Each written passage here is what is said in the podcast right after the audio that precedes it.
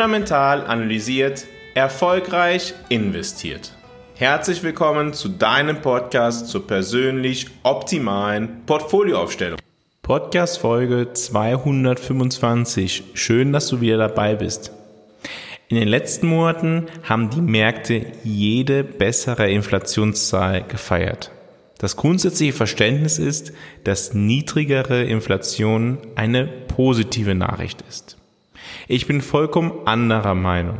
Als Besitzer von Aktien wäre eine hohe Inflation das Beste, was mir passieren könnte. Im fundamentalen Kompass habe ich über Monate genau beschrieben, warum ich von einer sinkenden Inflation ausgehe. Auch in den Podcast-Episoden in den vergangenen Monaten könnt ihr es nachhören. Die allermeisten haben eine beständigere Inflation erwartet, ich nicht.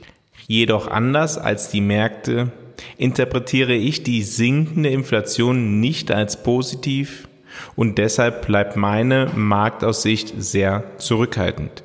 Blicken wir fundamental auf wirtschaftliche Entwicklung, dann spielt es für Unternehmen weniger eine Rolle, ob es ein reales Wachstum gibt sondern mehr, wie stark das nominale Wachstum ist. Das nominale Wachstum setzt sich aus dem realen Wachstum und der Inflation zusammen. Unternehmen sind von Natur aus nominal orientiert. Sie zahlen ihre Zinsen in nominalen Werten, die Gehaltssteigerungen der Angestellten sind zumeist nominal und vor allem ihre Umsätze entwickeln sich nominal. Wichtig zu verstehen ist darüber hinaus, dass Inflationswerte die Vergangenheit beschreiben und Märkte die Zukunft bepreisen. Es ist also viel wichtiger, was die Erwartungen an die zukünftige Inflation sind, als wie die Preisentwicklung in der Vergangenheit ausgefallen ist. Nichtsdestotrotz haben die Märkte in den letzten Monaten eindeutig positiv auf eine niedrigere Inflation in der Vergangenheit reagiert. Der Grund, sie antizipieren aufgrund der Inflationsentwicklung, wie die Zentralbanken die Leitzinsen bzw. die Geldpolitik festlegen. Doch, wie bereits häufig in der Vergangenheit, unterschätzen die Märkte das Risiko, das nach starken Zinserhöhungen besteht. Das Risiko für den Konjunkturzyklus und damit für Risikoaufschläge ebenso ausgeblendet wird, und darüber möchte ich heute besonders sprechen, die niedrigere Profitabilität von Unternehmen bei einem niedrigeren Inflationsniveau und nominalen Wirtschaftswachstum.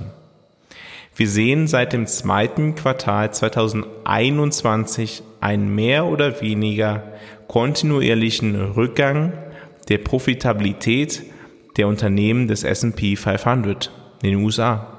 Wir stellen seit dem Jahr 2021 auch fest, dass Small Cap Unternehmen schlechter performen als Large Cap Unternehmen. Also Unternehmen mit einer geringeren Marktkapitalisierung liefern schlechtere Ergebnisse als Unternehmen mit einer großen Marktkapitalisierung. Das hat einen rationalen Grund. Viele Small Cap Unternehmen haben eine geringere Profitabilität und sind von sinkenden Gewinnmargen stärker betroffen.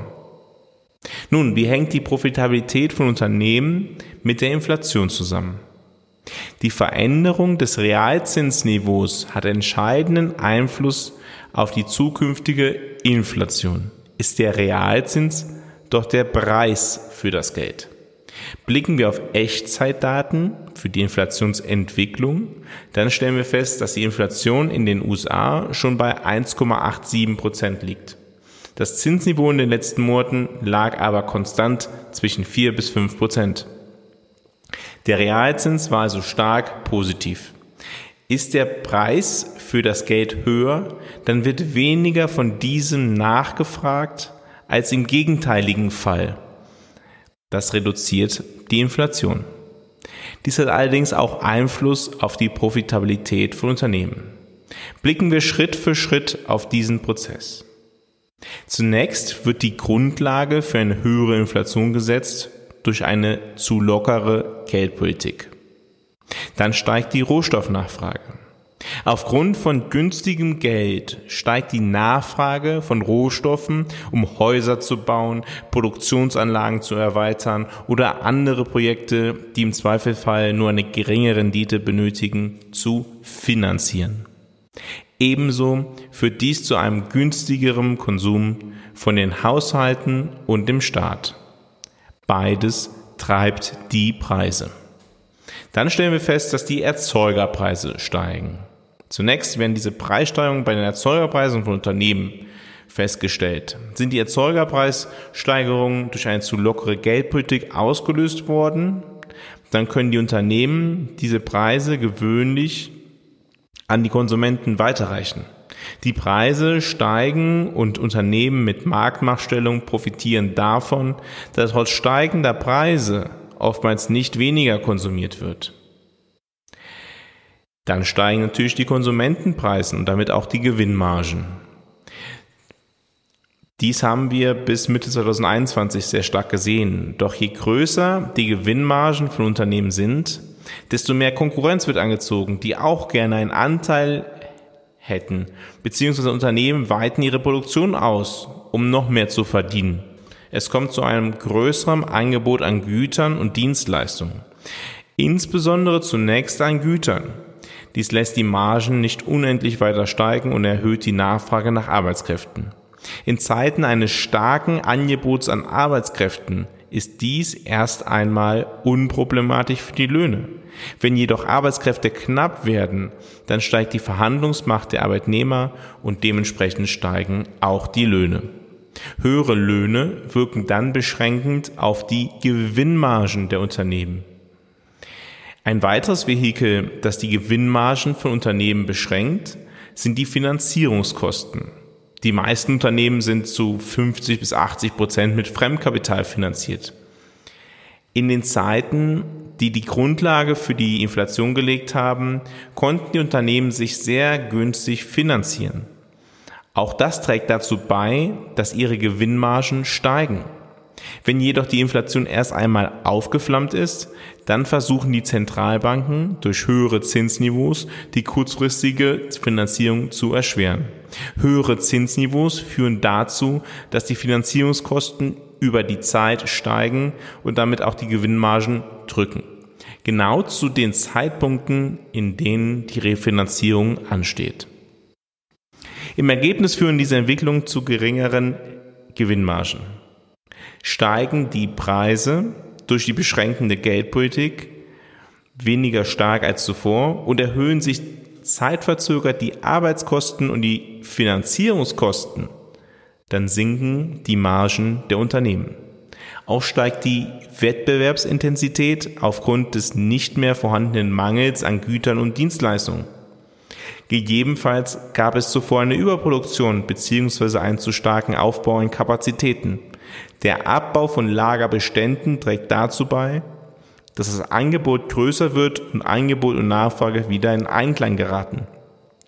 Dabei sinken typischerweise die Preise nicht wieder auf vorherige Niveaus, aber das Inflationsniveau sinkt.